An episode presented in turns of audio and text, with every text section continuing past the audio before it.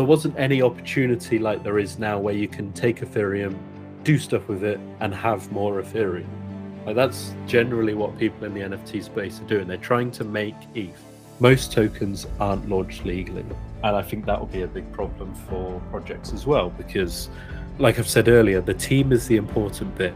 You know, pretty much the outside image of your NFT project right now is all about Twitter, and this is just a very powerful way to get your community interacting more on Twitter. Every community with this would interact more.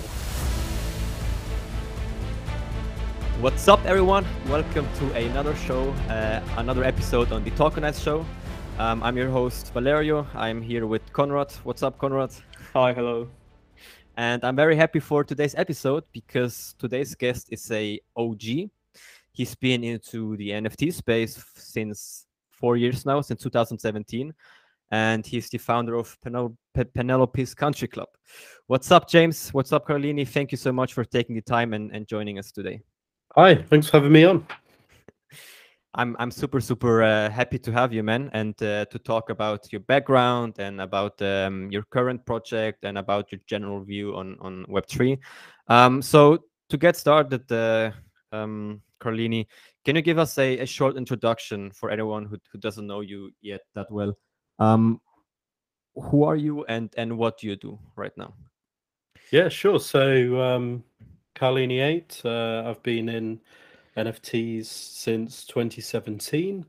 Uh, crypto, I'm not actually sure because I I mined very briefly some Bitcoin, and all I know is I did it in my old house, which I lived in 2013 to 2015, and that's a few that hard drive is a few wipes ago.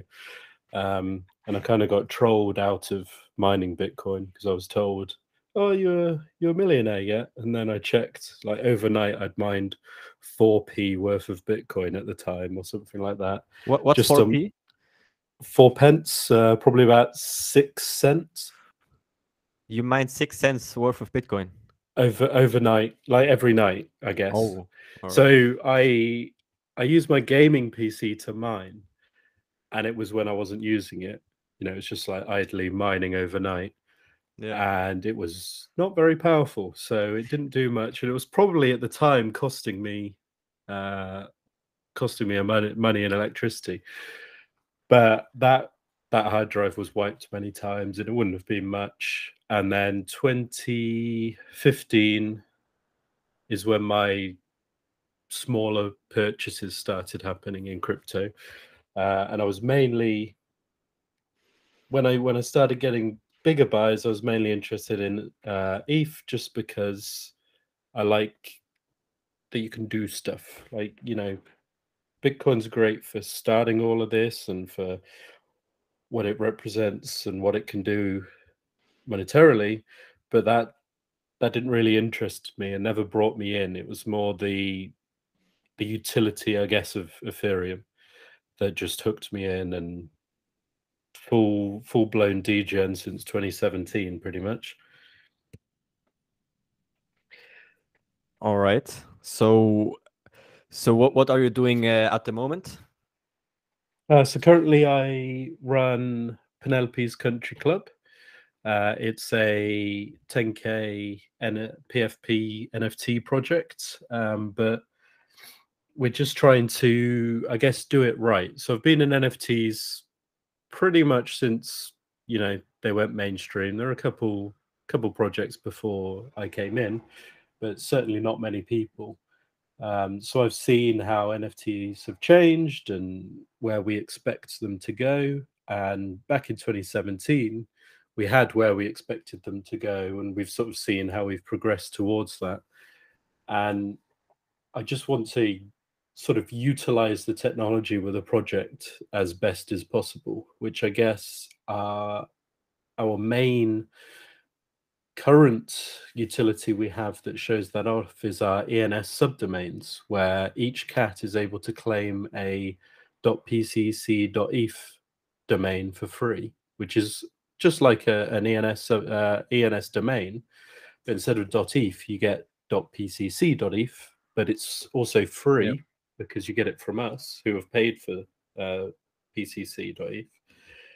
And that becomes your wallet and it can be it can turn your username into a profile picture and just even little things like I can't search for all of the users on Twitter who have a Purrnelope's Country Club profile picture, but I can search .pcc.eth, go click on people, and it shows me everyone that has that uh, in their name. So it's we we've actually got something coming that sort of links that to Discord as well, and that will just be showing even more so how this this can be pushed because you've effectively got your digital identity linked over Ethereum, Twitter, and Discord, and we can do lots of things once that's all linked up. Yep. And can you link your NFT to any social media profile like Facebook, Instagram, and so on, or are you limited by something? Uh, well, when I say linked, it's that's centralized, I guess. So that's not on Ethereum. That's with a bot. We're able to search using the Twitter API, the Discord API, and then Ethereum to check the subdomain. Um, so for what we're planning to do, you could you could probably do the same for Instagram and Facebook, but it would just be integrating with their APIs. All right, makes sense. All right, when did you guys start with uh, with PCC, with the project? Um, we started building it towards the end of March last year. So we started over a year ago now, but we minted. I think we started minted in June. All right. How how did the launch go? How did the mint go? Uh, it was slow because at the time we were completely anonymous. Uh, because I was working for NFT Boxes before. I'd started NFT Boxes with my co-founder Pranksy, um, December 2020, um, and I ended up in March selling my half of NFT boxes to him. But that was there was lots of sort of legal loopholes we had to jump through and and all these sort of things. Uh, so it ended up taking maybe four months to sort that out, and I didn't think it was right to. People at the time thought I was working on NFT boxes, and we couldn't tell them why I wasn't or that I wasn't.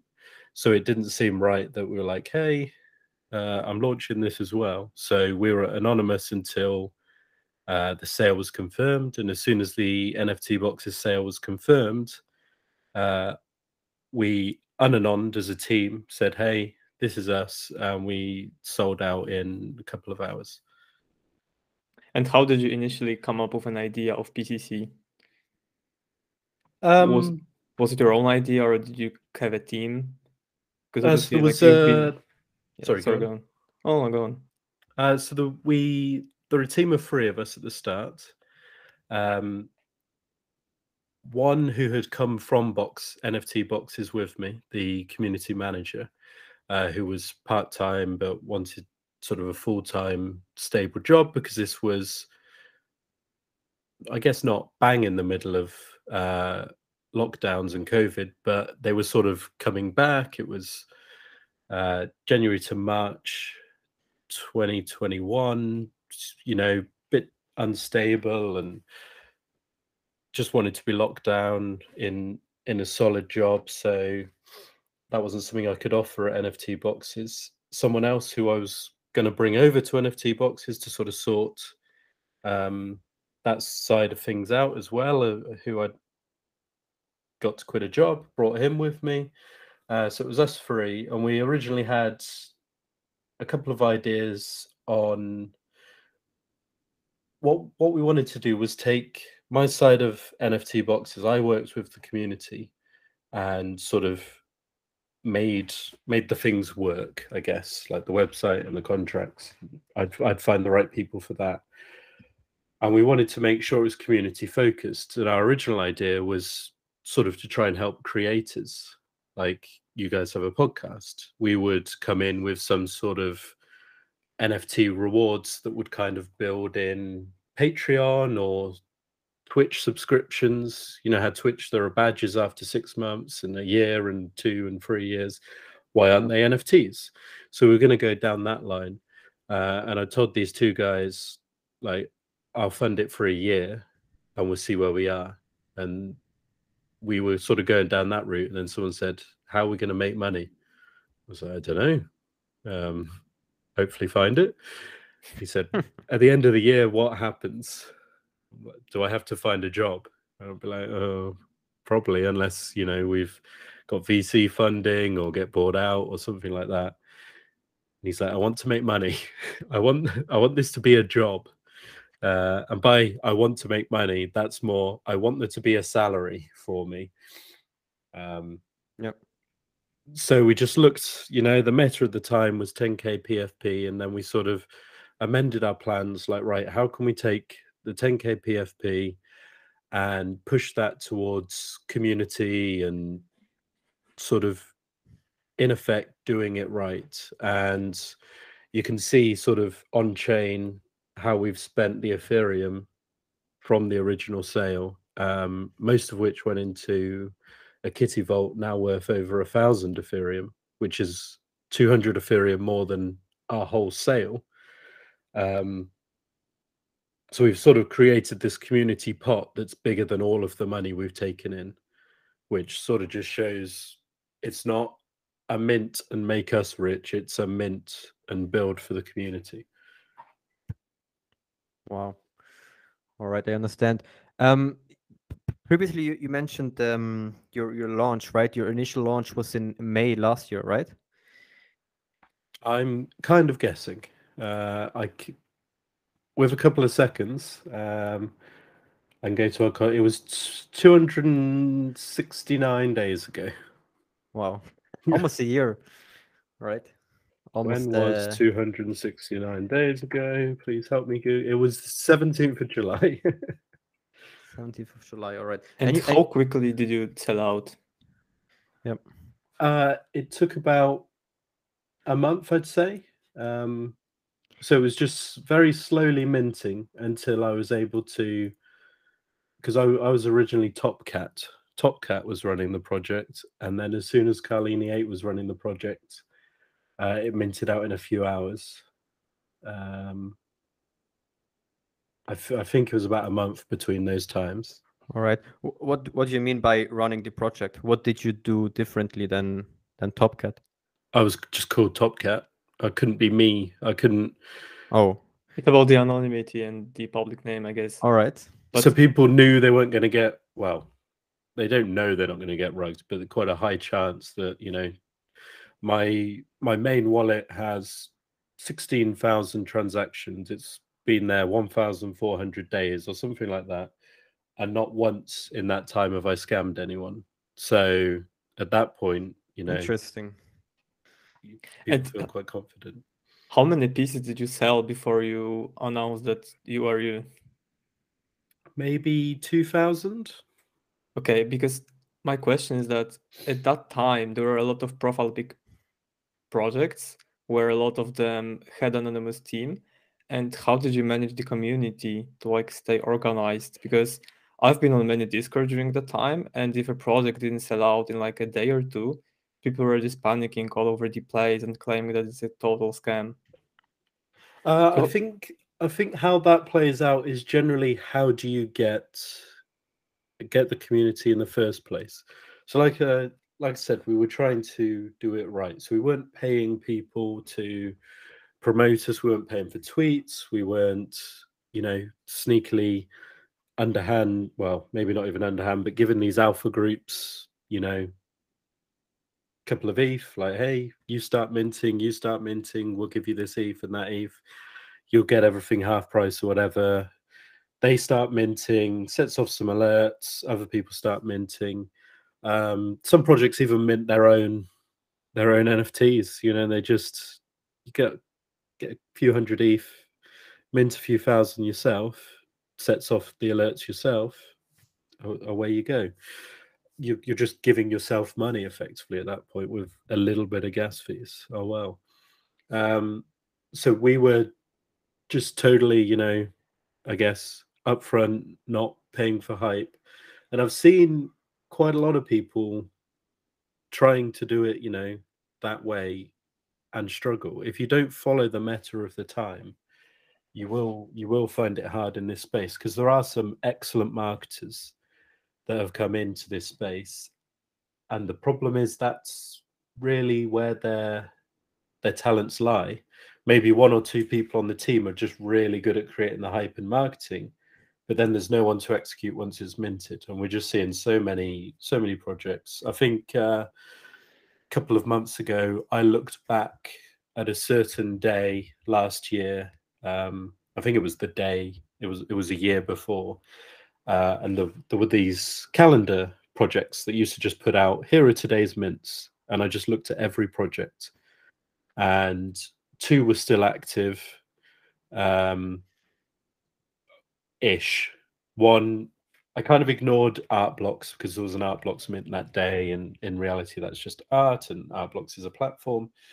Uh, but everything else, there was there was maybe nine or ten projects that hadn't tweeted this year. There was no Discord activity. Maybe half of them, their websites were deleted. You know, but the one the one year the one year renewal of their website hadn't been continued.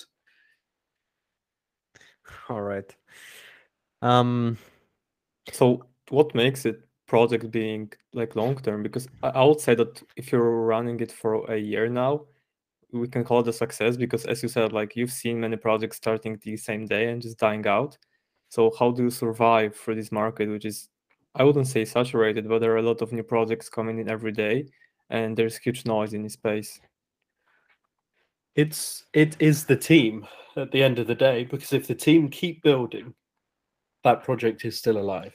The there may not be many holders. The floor may be basically zero, but when they can tweet something like we've been here two years building, we've done this, that, and the other, the the only problems can come down to their funding if if they just you know end up having to if they just got to go get a job because this this project isn't paying them or whatever but as long as the team are going to stay around there, there's always a chance right? So the, the projects where the teams leave they're done. They're just like they just can't be revived. There's there's no reason. I know they're nfts and anyone can spin up a site and build a game around that nft they, they've said that since the cryptokitties days. It was like Hmm. build they even back then they tried to pay people to build on top of cryptokitties um very small amounts compared to now because you know the money involved in crypto was so much lower then.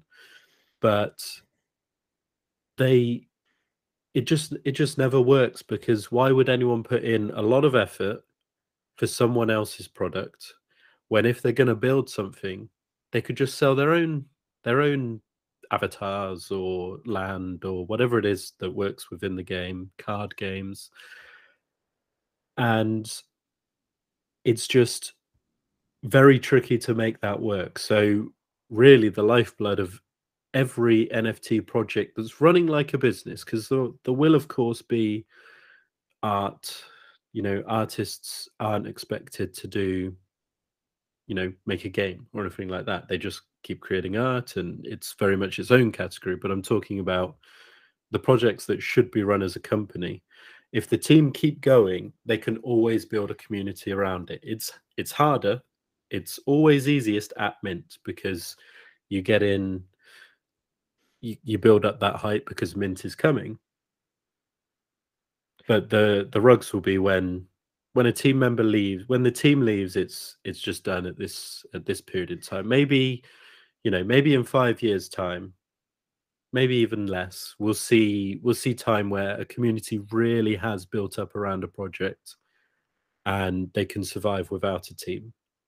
All right. Uh, but we're not there yet. And and even if if the team like comes back like a couple of weeks after because that's what what we're seeing with some of the projects that are that started like this year 2022 um that the team is gone. And then like month later like the the founders is uh saying uh, on twitter hello guys i'm back. Let's let's do it again. But i guess it's not the same anymore right?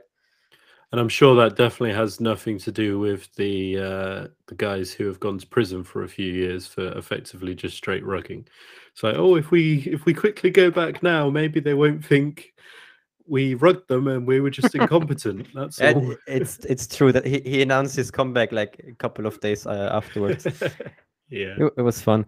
Um But, what what exactly do you mean by um, you know keeping a project alive? What do you mean by by building? How how do you do you keep a project alive? That that's the main question. Do you focus on on uh, providing value in, in some way, providing utility on, on a on a uh, long term basis constantly, or or how do you keep a project alive?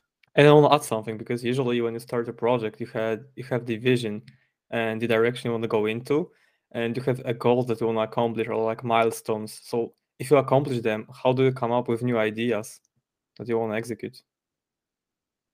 Well, in for for new goals in this space, normally it's just you know spend 18 19 hours a day on twitter and then as soon as some cool new stuff happens you see it and you're like right how can i can we use that can we improve that um so even even just recently um owl from cyberkongs uh, the dev there has released a guardian contract which is effectively on-chain two-factor authentication. You can set it up so that you can have your nft in a hot wallet but you can only move it or do certain things with it if you then sign a transaction from a different hardware wallet, which means you can use it in a game, but you can't be scammed out of that NFT unless you go to your hardware wallet that you've locked away and you, you know, you put somewhere far enough away that while you're walking to it, you think, should I really be doing this? Is this yeah. person really not stealing my ape? So you just got to be ready for whatever that new next thing is. Um, I think NFT worlds have changed that as well um, just because they're building effectively on the most played game in history, Minecraft. They're sort of the underlying layer, the the battle hardened code that's underneath it. They've added their own token and they're allowing communities to come around a game effectively the game that has to be built by the devs so that's another angle lots of projects now are building a game in nft worlds or all of these different sort of ones that are building up but in it the i guess the answer is always different for different projects because they will all have their own little different goals. And and for us it's to use that nft to the best of its ability. So i do think the ens thing that i'd mentioned earlier i think that's one of the greatest nft utilities at the moment. And it is kind of confusing to me why everyone isn't copying us. Like I would just expect people to see it. I know we're quite small. Like I'm not deluded that you know we're one of the projects that people will be keeping eyes on all the time, but um, it it should have. I, I feel like it should have twigged in a couple of founders' minds. Maybe it's just not high up their priority list and it's on their to-do list or whatever. Um, but really, whatever the project is building to. So if you're if it's a story, we've seen with cyber brokers, they've um, had missions over the past week every day, and that's built up to a reward, which I think is a mecha arm, but that's clearly then building to something. So there's some kind of story going on there. Um, Bored Apes are coming out with their land. Uh, Azuki did their in real life check your wallets drop.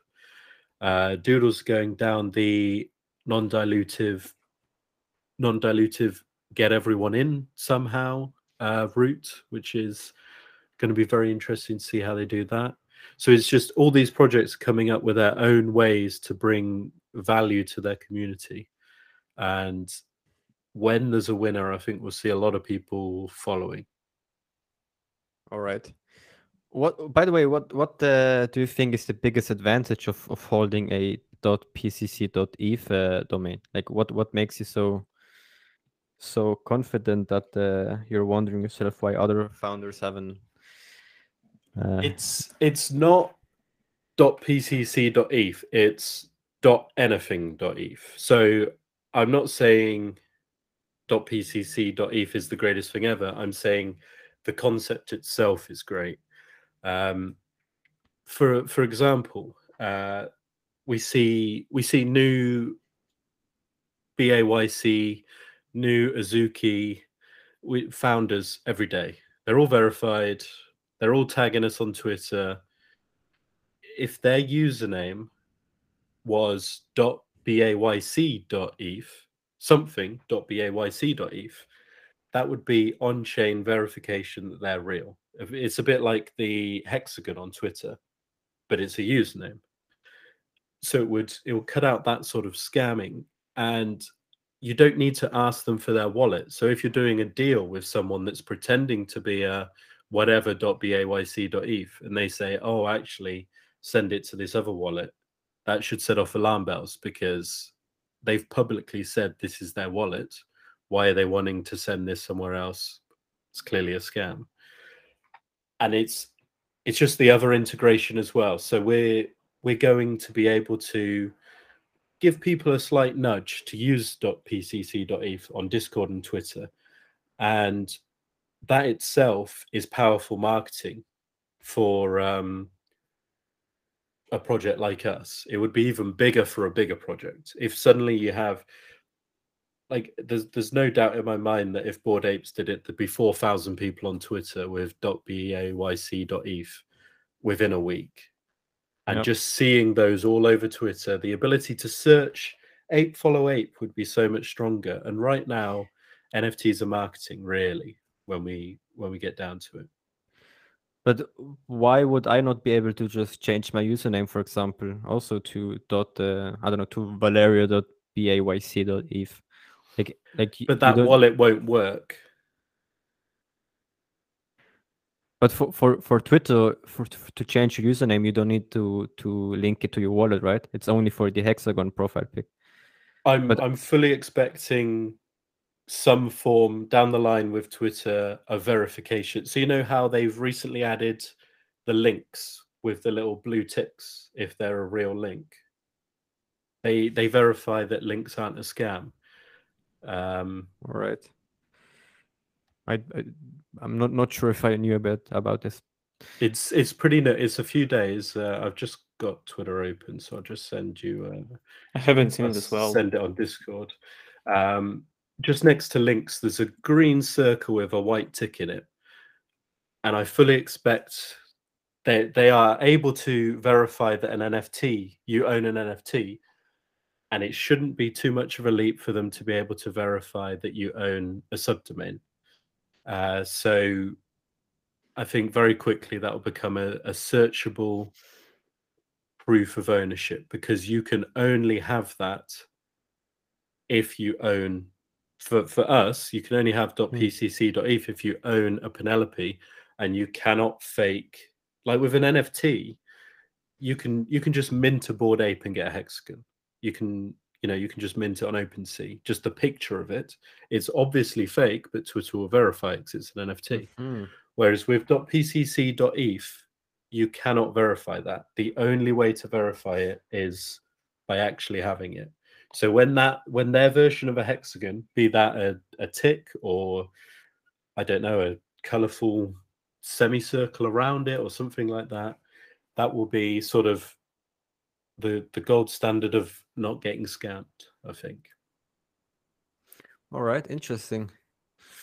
So so basically, um, you think that in in in, in, in some time that it's possible to change your username. I mean, similar to the profile pic, right, where you connect to your wallet and then obviously the, the domain. I mean, it's everything on on chain, right? So it's easy to to prove and verify if you actually own it, and then you're actually able to um, change your username to whatever if you you own, uh, whatever domain you own, similar to the profile pic. All right, and and that's sort of short term thinking as well. If you go, you know, long term pie in the sky, which you often people talk about when thinking about NFTs, you know, logging into your email with your subdomain, your your web-three version of email, whatever that is, logging into Facebook, Instagram, even Twitter itself, this could be done via your wallet, and your wallet is your subdomain.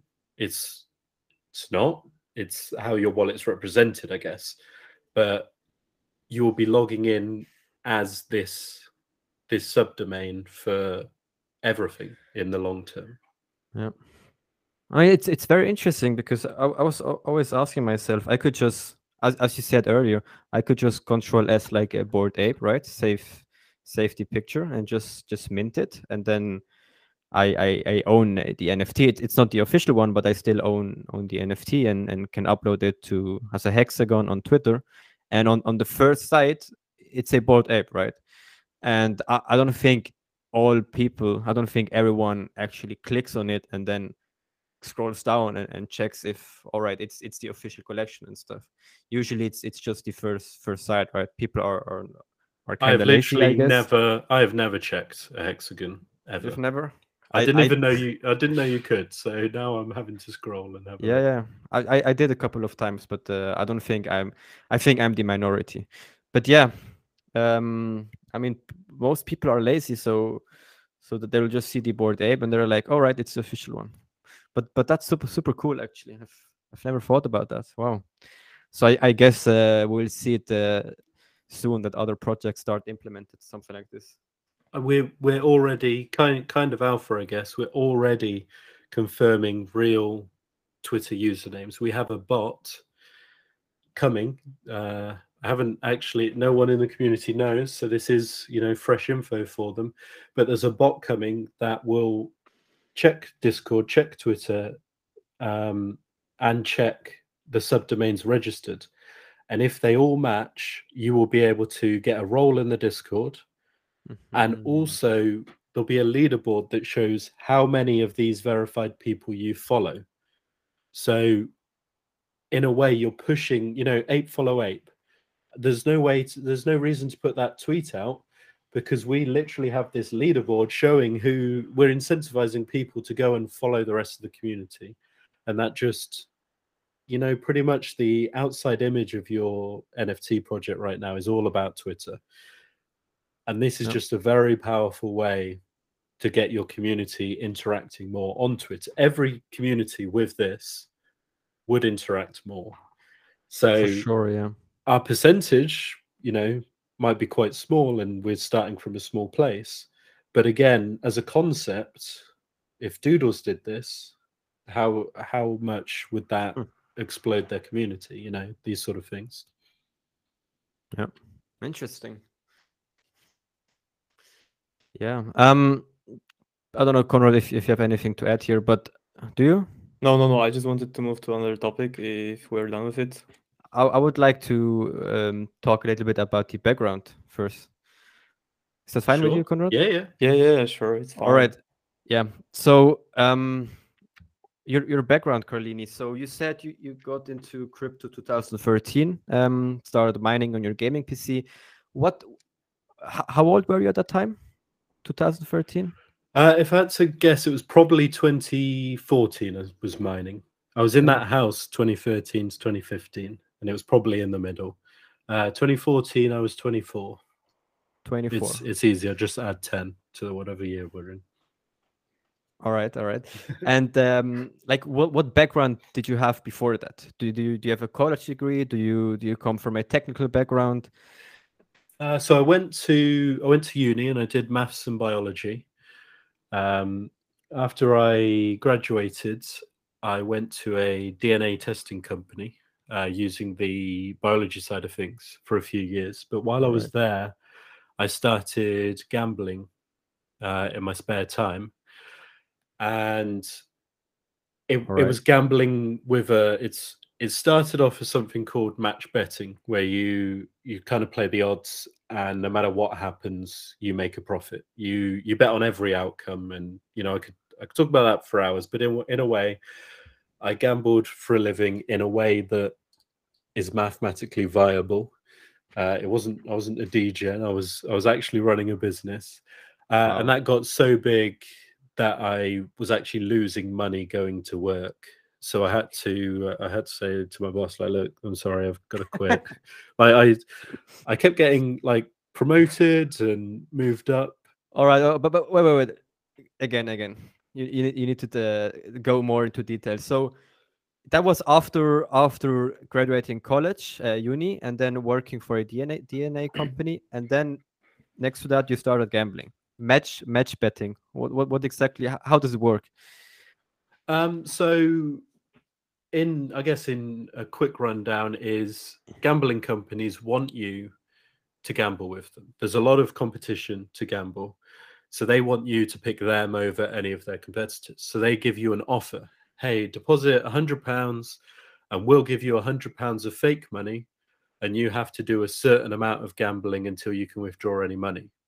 So I used the math side of things to figure out, right, is this offer worth doing? So I've put in a hundred pounds. I now have two hundred pounds, but I have to gamble two thousand pounds.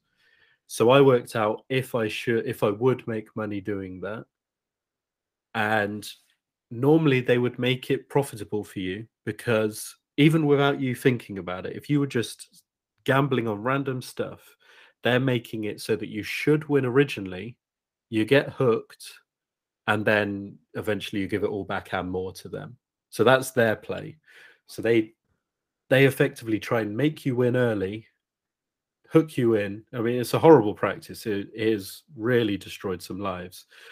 But if you just take the good part of that offer, if you take the bit where they're making it so that you should win and then leave, and then repeat with another company and then repeat with another company and then you know just keep keep going and that was effectively where it all started and then that grew into quite a big business um All right. I quit I quit my job in 2015 and was a gambler until effectively covid So how much Really? were you making per month as a professional gambler?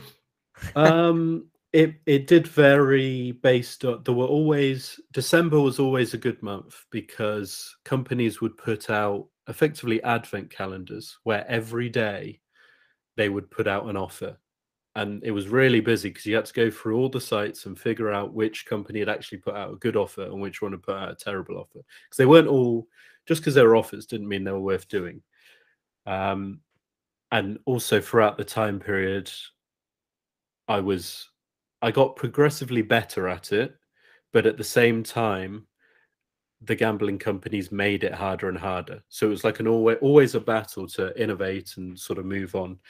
I at my peak, I was probably making fifty thousand pounds a month. How, Uh, how, That's ma- decent score. how, how many dollars are that approximately? Seventy thousand, uh, fifty k in pound, uh, sixty-five, almost exactly sixty-five. Um, and that's because that's gambling as well. In the UK, gambling is tax-free, uh, which is a shame that cr- crypto and NFTs don't- aren't classed as gambling. Because I tell you, if you're listening, Boris or Rishi, I am gambling here. that's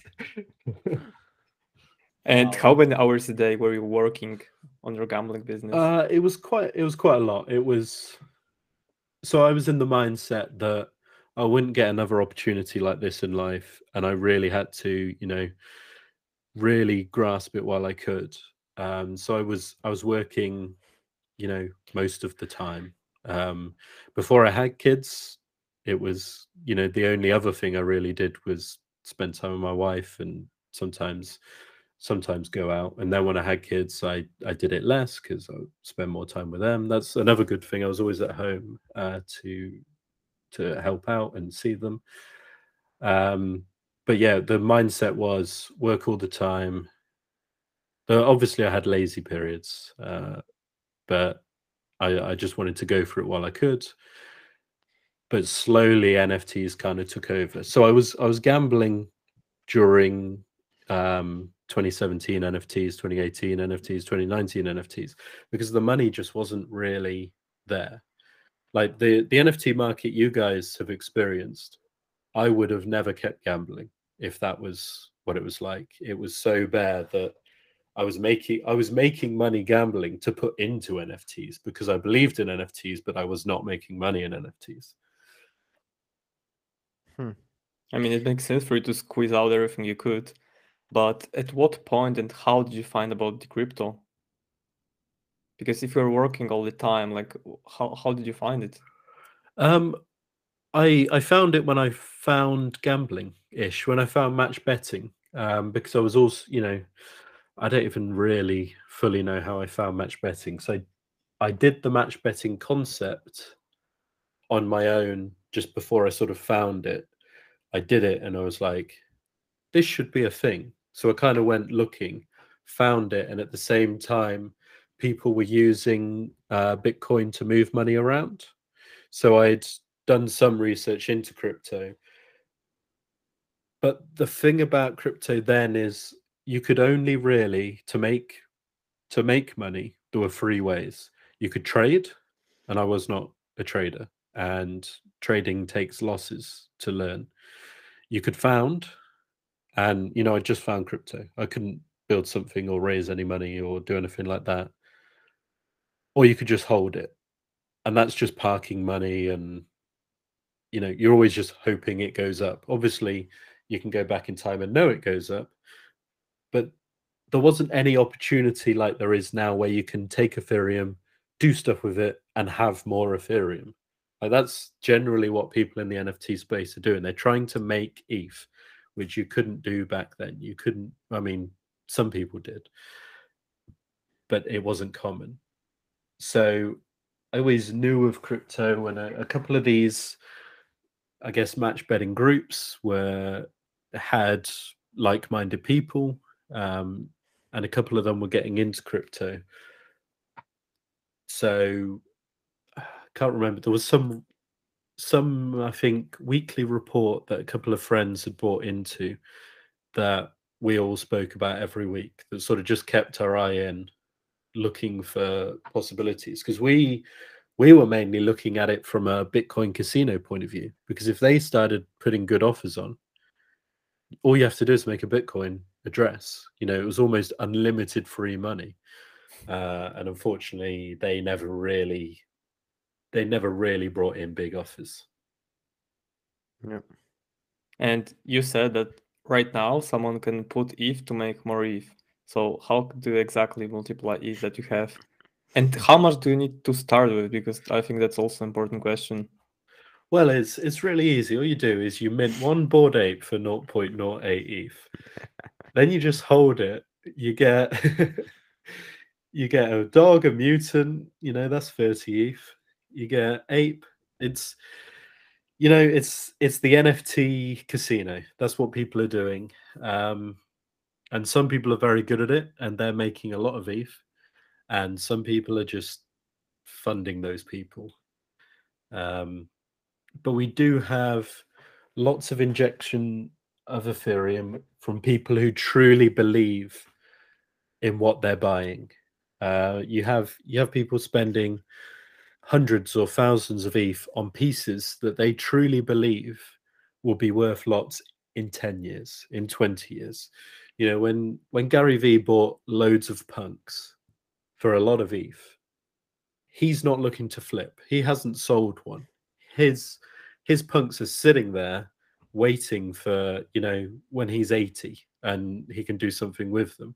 Whereas the Ethereum he put in has gone to someone else to then go back into the casino. So these these people are bringing in lots of Ethereum, the the true believers, I guess, that is just pumping up other people's bags and letting people then spend that Ethereum in other projects and and pushing it all up.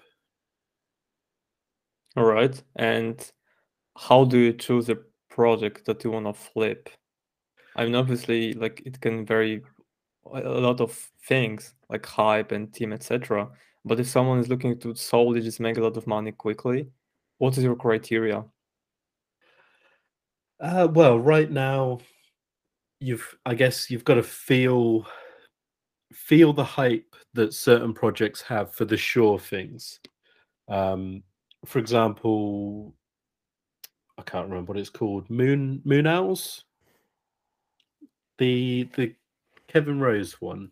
Um, I think it's minting at 2.5 Ethereum, and that certainly that certainly doesn't seem like it will be a bad buy. But getting onto that whitelist is hard um, because everyone thinks it's free Ethereum. That sort of thing has a solid team behind it that have delivered multiple things in their life, and I'm sure that project will do well. Whereas on the flip side, you have a similar um, hype level for things like Pixelmon, and that was purely marketing. There was there was no team behind it. There was that was just a roulette spin that people effectively got wrong. Like some people actually did flip uh, unrevealed before it was seen what the art looked like. But if Oh, if you're telling people like how to make money, it needs to be the solid projects. Um, and if you just if you just know you want to do, degen, I guess, if you know that there's that possibility to lose, then what you have to do is secure your profits when you can. And you, the the hard bit is looking back. I have owned many apes that I've sold, and I sold them at five ETH, ten ETH, fifteen ETH, and I, I, if you look back at those, you know it haunts you. I, I owned over a hundred punks, and I sold them all, you know, before, before they breached ten, and then obviously they went over a hundred. There is no one that has perfectly traded any NFT. So you just have to accept that you won't be perfect and that you'll you will if you just if you go pure degen you're going to hold bags but also you will get out of winners too early there's there's just no two ways about it i think mindset is a big thing here all right. Why did you say earlier that um, a a mint price of 2.5 ETH uh, doesn't sound like a bad buy? Um because of the project itself let me try and i can't fully it's moonbirds xyz um so it's by it's by kevin rose and the they founded proof uh xyz which i last time i checked that the floor for that was 80 ethereum. So there's a- there's a lot of hype going into it because of what they've already done right. uh, and Kevin Rose has done a hell of a lot in his life, and his his co-founder. I can't remember what his name is. Uh, I'm just trying to have a quick scroll to see if I can remember. Uh, I've listened to their spaces, but I can't remember his name. They they've both done a lot of big deals and like they could be retired if they wanted to be there. I think it's a good if you have the opportunity. I think that should be bought because it very much feels like with the experience the team have, the hype around the project, and their ability, 2.5 ETH won't be where it stops. Just comparing it to the other projects on the market at the moment. Yeah. All right. If you're if if you're comparing um the NFT, let's say the NFT casino to what you did back um back almost 10 years ago, right? The the, the gambling um business. Um it, it was match betting, right? Match betting means you're you're betting on a match. It's it's a football match or or how do I understand it? Uh, well, just like in in the simplest terms, a match bet would be betting on every outcome. So it doesn't have to be football, um, but if if you're betting on football, you could bet on win, draw, and loss. But you you bet on a win with whatever um, company you've just signed up to, which then will allow you to get a free bet from them. So they'll give you a fake hundred pounds, which you can then use late on a second bet, and then you lay the bet uh, somewhere like Betfair. And a lay just means not. So you would bet on not win with Betfair, and you bet on a win with whatever company it is. But you can also you can bet on tennis is quite a common one. You know there are only two outcomes uh, there.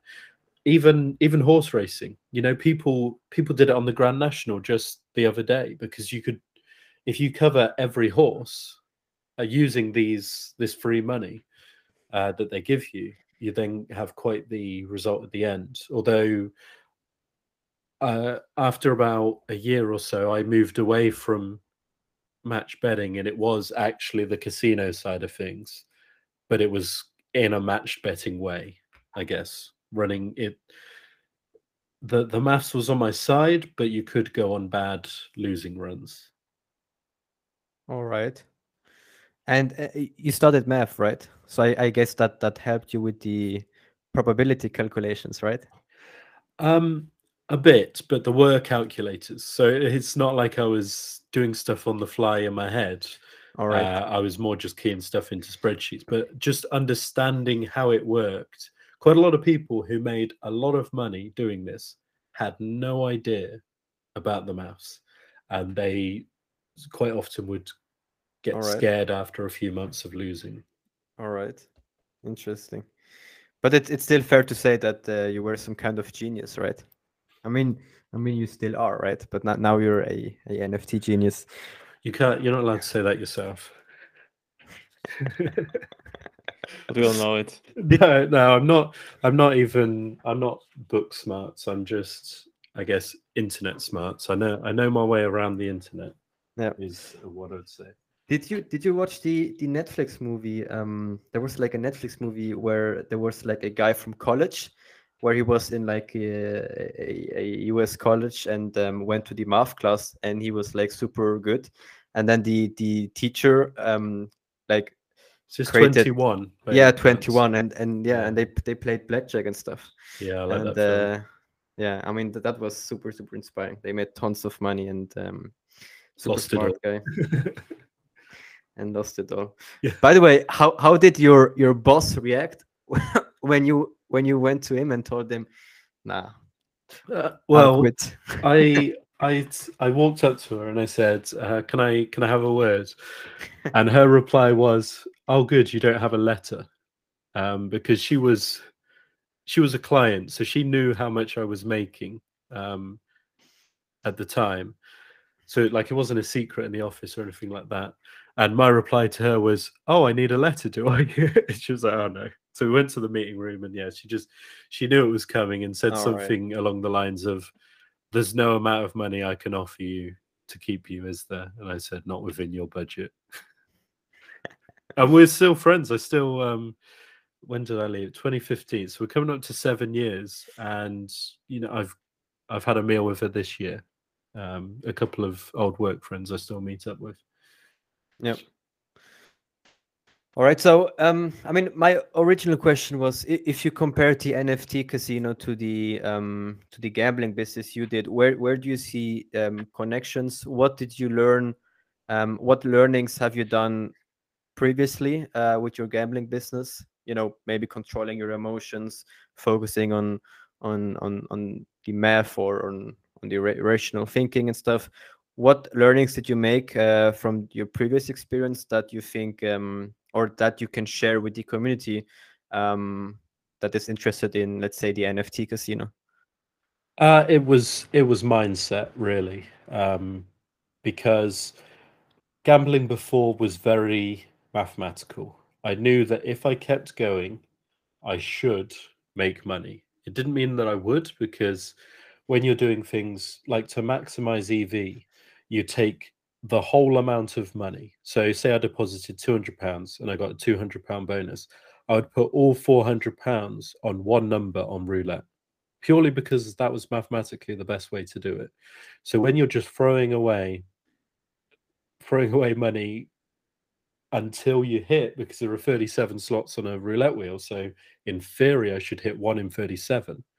You know, that takes a toll on you if if you just have a bad day and it's very possible to go 100 without hitting and you're just like, oh my, what a terrible day. You just always think, if I'd literally done nothing today, if I'd stayed in bed, I'll be so much richer than I was than I am now. It's like what a waste of my time. I've spent my time and my effort and I'm down and I've done exactly what I should. Now you can't do that in the NFT world because buying something and expecting it to go up isn't maths. It's not a formula. It's not set in stone what should happen. It's more feeling. But what you can do is you can be in the right mindset that when crypto's dumping like it is now to just take a step back and really look is this is crypto a thing are we actually going to still be here in 10 years and yes i very i very much think it's a certainty at this point and i think nfts are in that space so if you can handle the ups and the downs of these main projects but have teams that are staying that are doing things that are going to be impactful in a few years, if you have the conviction, like the people I've known who have made the most in NFTs since 2017 are those that have gone for a project and made insane bets on them. So I know Pranksy very well. I got Pranksy into the space. Um, I, I, you know, was in a Slack with Pranksy pre CryptoKitties in 2017, and Pranksy had 1,250 Bored Apes at one point, and sold most of them uh, on the way up. Made Jesus. made millions of pounds, and is credited for effectively very carefully selling them and helping not crush the community. Because if if Pranksy had just been like, right, let's list them all, Yeah. one ETH, you know, that wall just is never getting crossed. I don't think Bored Apes make it because the community wouldn't be as feel good as it was. Um, because it, the community is strong, but it was weaker back then, obviously, and the growth helped strengthen them. And on the flip side, I'm also friends with Jimmy.eth, who held a couple hundred uh, at the same time and sold less and still has maybe 80. And his conviction just led to, you know, we're talking, it's it's a bit crazy here because we're talking retired for the rest of your life with an insane budget and the the difference between retired for the rest of your life at an insane budget and a couple of yachts. So you know, it's it's a ridiculous gap, but it's also the minimum we're talking about is already huge. So the the big winners when you look back are always those who buy into projects that they believe in and stick with them. You know, Coco Bear is a, is someone else. Uh, Snowfro, I I tried to get him to sell a zombie, a CryptoPunk zombie, for I think it was 40 Ethereum when Ethereum was maybe $800. It was something like that. And I was like, look, you need to sell. You've got 30 of them. And he was going to spend it on um, real estate, which eventually ended up being um, a staging place for art blocks. So I think he's still happy with the sale because of where it led. But he had so many punk, uh, so many zombie punks, and it was so hard for me to convince him to sell one for at the time the highest sale ever. That these people just have the conviction and they stick to it and they make lots of money.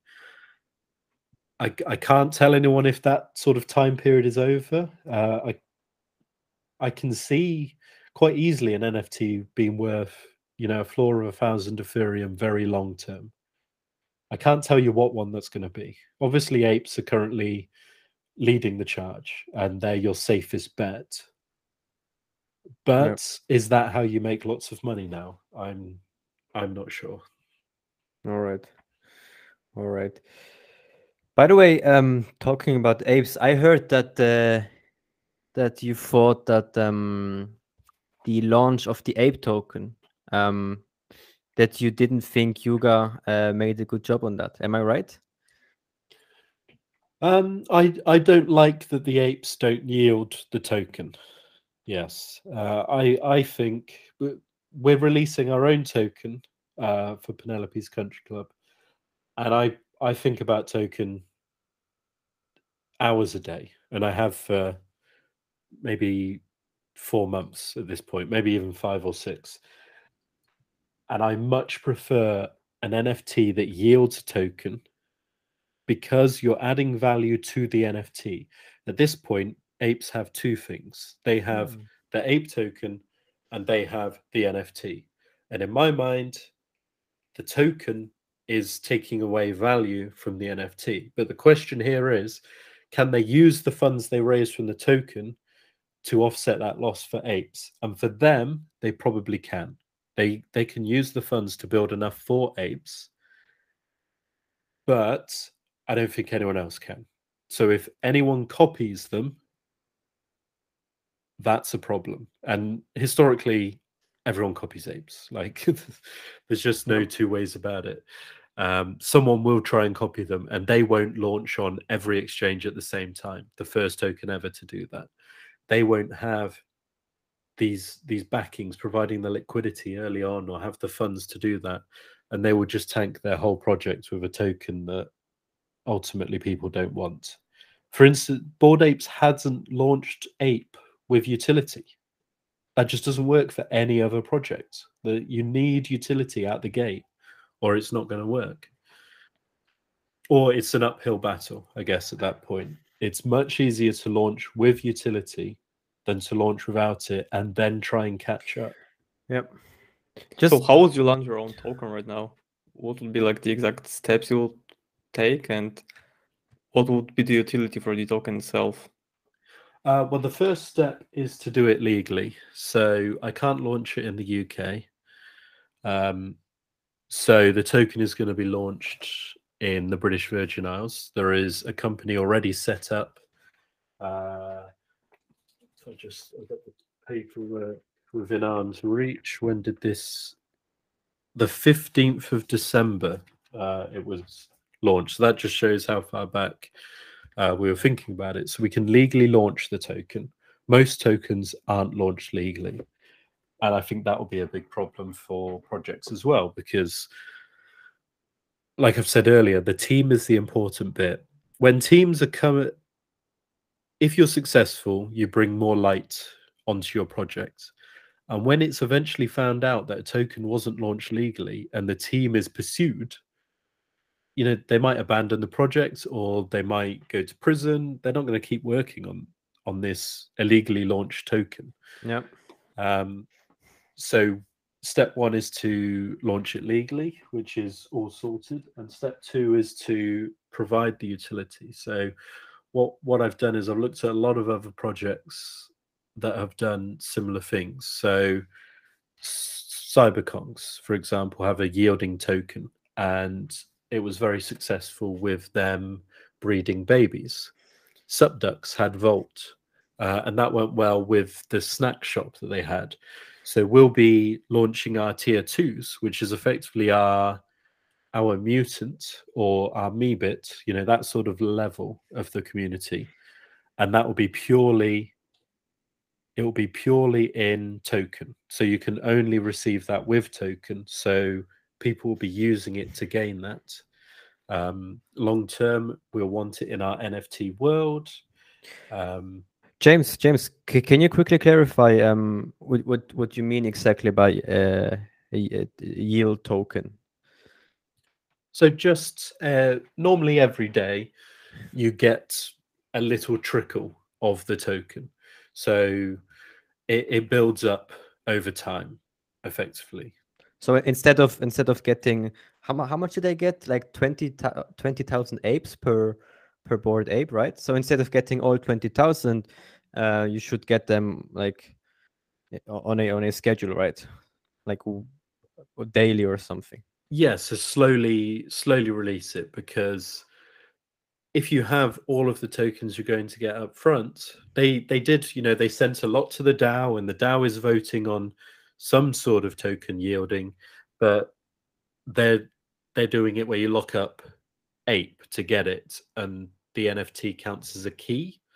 It's it's a little tricky to talk about now because something was proposed and then the apes voted it down and now something new is being proposed and we're not sure if it's actually going to happen yet so we don't actually know how they're doing it but their like their airdrop for example wasn't that much wasn't a big percentage i don't have the uh figures in front of me right now but it was it was maybe 20% was the airdrop 40% was the DAO, and then the rest went to Yuga, a charity, partners, yeah. and the team, I think.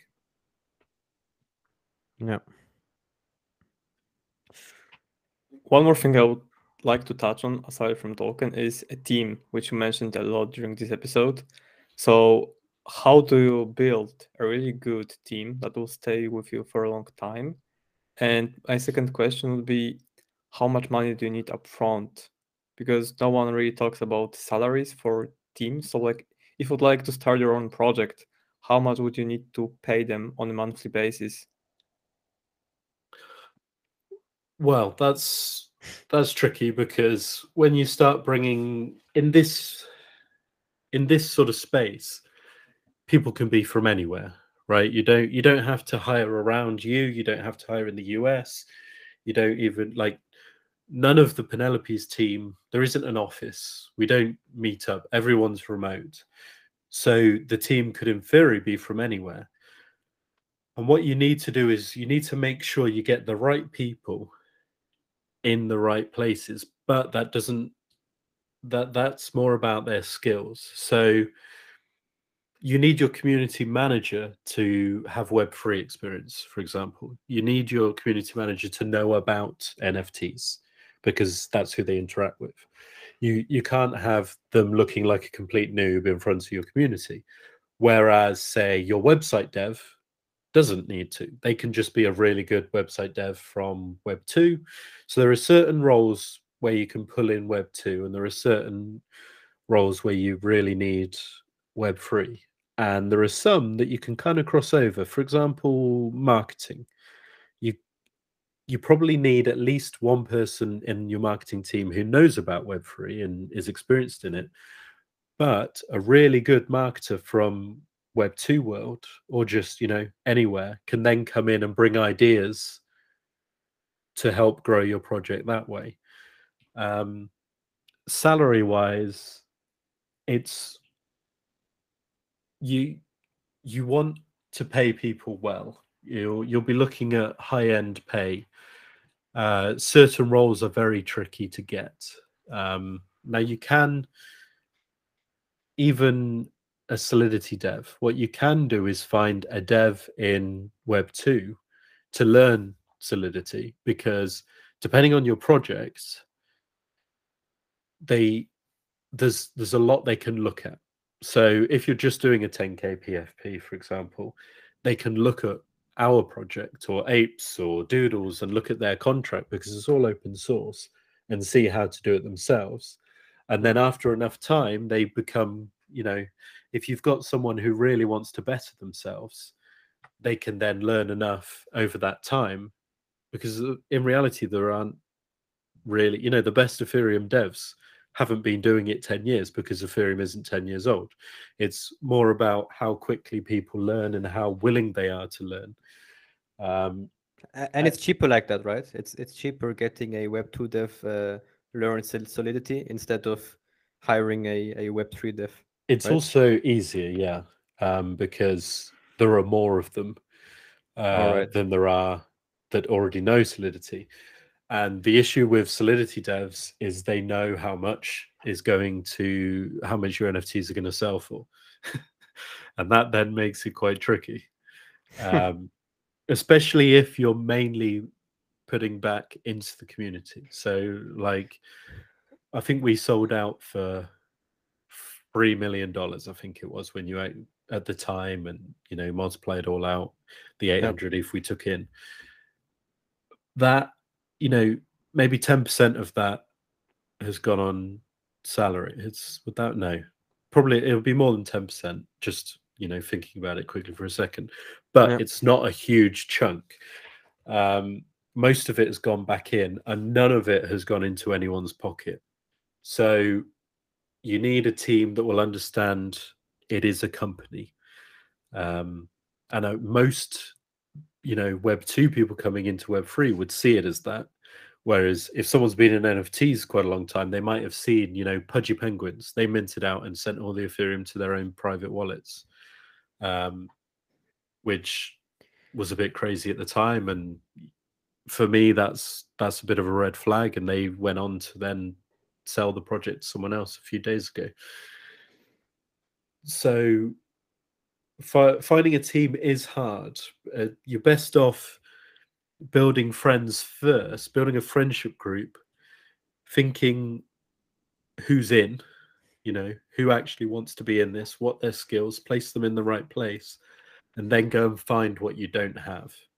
You'll never be able to get a group of friends that have everything.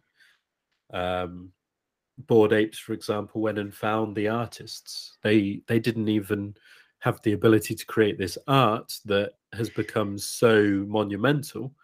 They hired in three or four artists for that.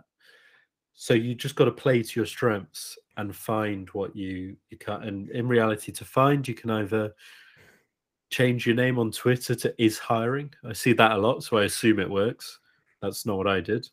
Or discords. Um, we found our website 2.0 people just because in one of the channels, one of the discords has a NFT builders uh, channel, and they just posted, "Hey, we're we're web devs, just looking to do some things," and I contacted them, and that's sort of how that connection was made. So it's just being active, sort of living and breathing the project, I guess. All right. Can, can you still do that now? Or or what, what would now be the, the best and most efficient way to find devs, to find artists, to find the different people for your team? If, uh, if you're looking to launch soon and you've already got, you know, a couple of crypto NFT friends, um, for artists, honestly, I'd go to Instagram. You know, I'd I'd scroll Instagram. I'd put in some kind of art hashtag. I'd scroll until I find some art that looks great, and I'd I'd message maybe twenty people of great looking art. Have some sort of pitch message that's like, "Hey, we're looking to build this. Um, we we're looking for an artist. We'd like to." What I'd say to them is, look, we're looking to have someone involved. We want an artist who will continue to work on this. Um, you'll probably be skeptical of NFTs because everyone outside of NFTs hates NFTs. Is pretty much how it goes. So I would, I would say, look, I'm willing to listen to all your concerns. Uh, artists will probably have the two main concerns of selling stolen art, which is better than the real world, which is very annoying because you only know the art is getting sold because of the NFT. Um, and it's not most NFTs, and it's no successful NFTs. And the environment, which you can then talk about. Uh, the merge is coming, and that will make Ethereum so much better, better than painting on a canvas and shipping it across the world. And then get them involved, have them as a co founder. Don't say, I mean, if you want to make as much money as possible, what you do is you you basically screw over the artist and you say, "Yeah, we'll do it for, we'll do a fixed fee," and you do that. But my artist is uh, well, I have more now, but at the time I said, "Look, full time job, salary, come on in." There, there was no sort of percentages because we're not splitting it. Uh, we we weren't minting and then splitting the cash. But if you just say, look, you're you're a co-founder, you're in, eventually you'd find an artist that way. Uh, is I think. All right, cool. How how did you pay um, your artist a salary if if you didn't uh, launch your project yet? Just with um, your own um, money, or yeah? So I'd I'd said to these two guys that I'd fund it for a year already because you know, I was in NFTs and NFTs had gone crazy and I'd sold quite a few and I had money set aside. So I'd put some money aside and in my head that was for this project. And when that run run out, you know, it was over, I guess. So this was this was a a bet on the project working. And if the money if the money ran out, that was that, I guess. All right. Yeah, but if, if you take someone on a percentage, then you may you're like sure that they'll be very involved and they, that they believe in the project itself and That's and be thing. committed yeah. yeah and an artist who will be working on it more than right can you make this 10k pfp for me and then when it's done that's done but if the artist is in they could make the 10k pfp and then they could start work on some marketing material to go on twitter and then they can start working on your secondary product or just you know fun stuff where your your profile picture project is in a scene and build up the lore because they truly believe in the project because they're in the project is it's just a lot better that way. All right. So I, am trying to, to, recap for for our listeners um, so to find an artist um, you suggest going to instagram and then uh, search for a specific hashtag do you maybe have a short example of a hashtag uh, well it depends what you're you're going for. I was looking for I I actually found an artist this way, not not for our project, but for something specific within the project. Um, and I think it was building art because I was looking for sort of landscape and that sort of All thing.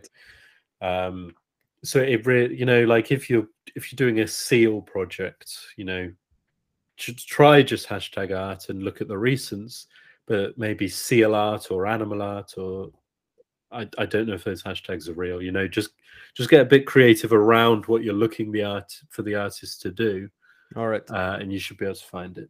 All right. and like right, just a quick tip, if you if you want one profile, you can just press the, the arrow button next to the follow uh, button, and you'll have a drop down of similar profiles. So like you'll have suggested similar ones. Smart Nice. move, Conrad. Did not I did not know that. I'm a bit of an Instagram noob. All right, and and then have you your pitch message ready and and, and send them a, a nice pitch and stuff. Um, what about devs though? Um, I mean, I assume uh, Web three devs are like the like the Web three job with the highest demand but the lowest supply. Am I right? It uh, it very much seems that way. I've seen a couple people claiming on Twitter that it's good community managers, um, Oh, really? and I guess that's that's hard to quantify because they're very much saying good. So, you know, what does what does that mean? You know, pe- people will have Define good, yeah. good. Yeah. Exactly. So if you if you had to um, go and find like one um, a Web three dev right now and a community manager now, what would you do it and and and yeah. I think I would try and pull a community manager from a community I was already in.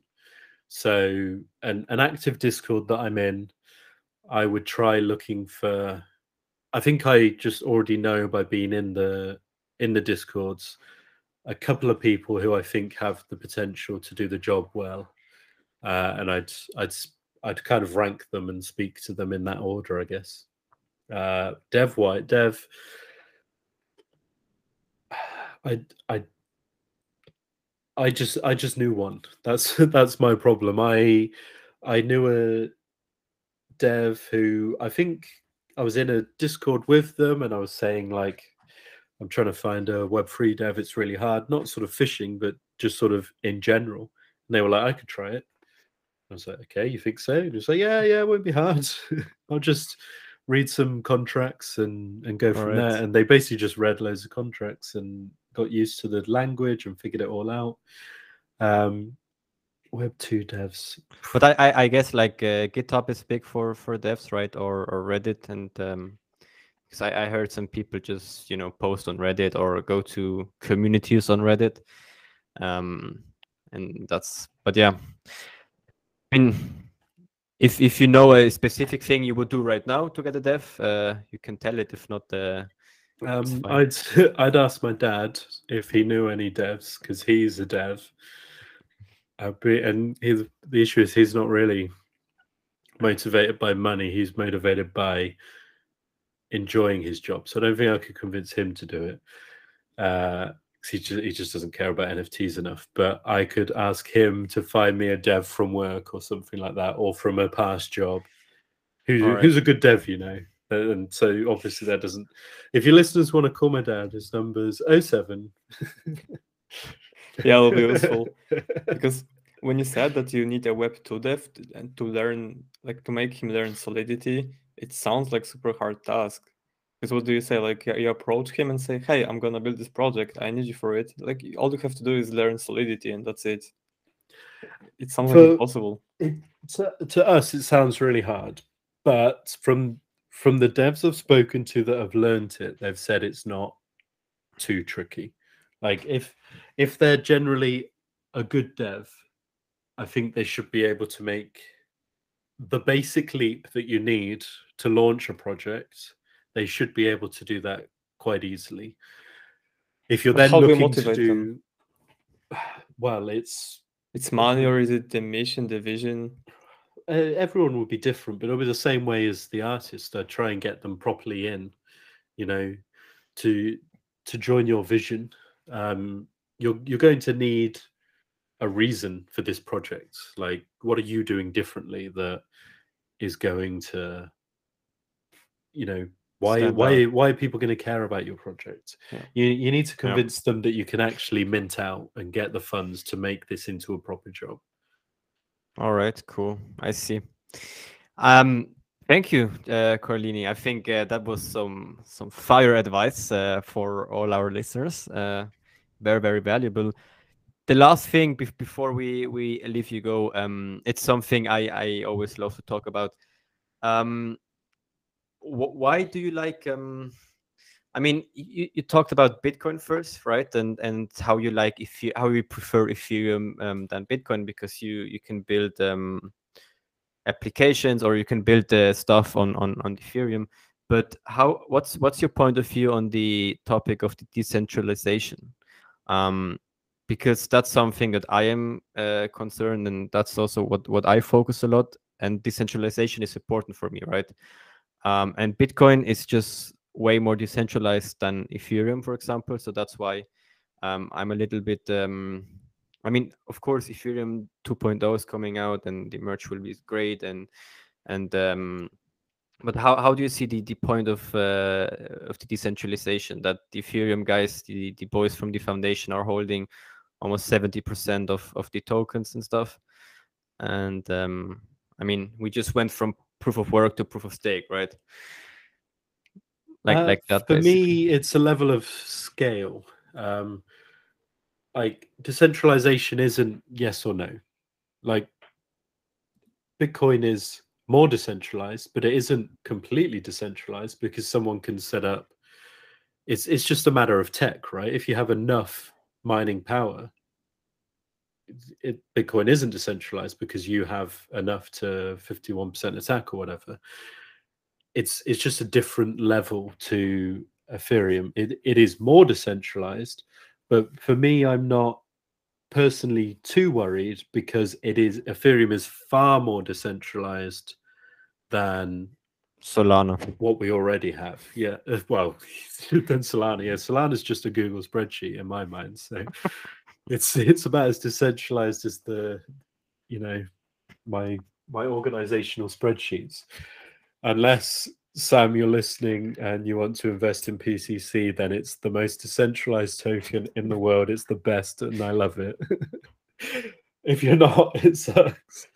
No, I, I, you know, I've, I'm very surface level on Solana, and the surface level seems to be it turns off all the time and it runs on about four PCs. But for me, Ethereum is decentralized enough, and I guess what I care about more is the stuff on it. So you can read everything is open source. Well, most things that people interact with are open source and they can be checked. And you have people like uh, Quit going through contracts when they're launched and telling everyone what's in them.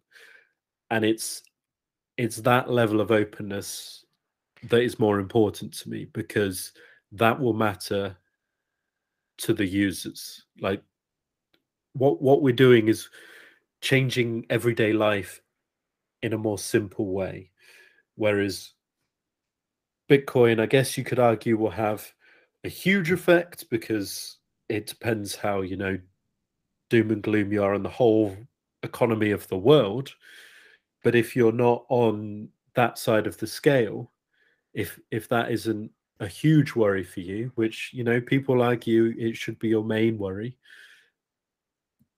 for, Yep. for me, you know, personally, I don't think it will get there. I'm sure, you know, we'll be sent loads of links and do your own research and all this stuff about how I should have hundreds of Bitcoin because the world's going going to hell. But I guess living in my nicer, happier bubble of where where we don't think governments are trying to kill us off in a great reset the fact is we can't scam each other as easily on a, on Ethereum in more everyday life. So Ethereum is more decentralized than what we have now. So it is better. And I it doesn't matter to me that there's something even more decentralized because you can't do stuff with it, I guess. All right, all right. I mean, I I I think it's uh Bitcoin and Ethereum they have two different uh, use cases. I mean, exactly. Yeah, I mean, they're not they're not competing in any way. exactly. We, we we cannot put them. We cannot compare them and and try to make them compete each other. I mean, They Bitcoin. on CoinGecko, and that's about it. Exactly. All right. Yeah. Cool. Um, thank you so much, Conrad. Do you have, do you have any uh, questions still? No, I've asked all of I wanted to ask. So yeah, thank you very much, Carlini, for joining us today. It was a pleasure talking to you. No problem. Thanks for having me on. It it was an amazing uh, podcast, man. It was super super um, insightful and, and valuable, and I'm sure the community can can learn a lot from from what you shared.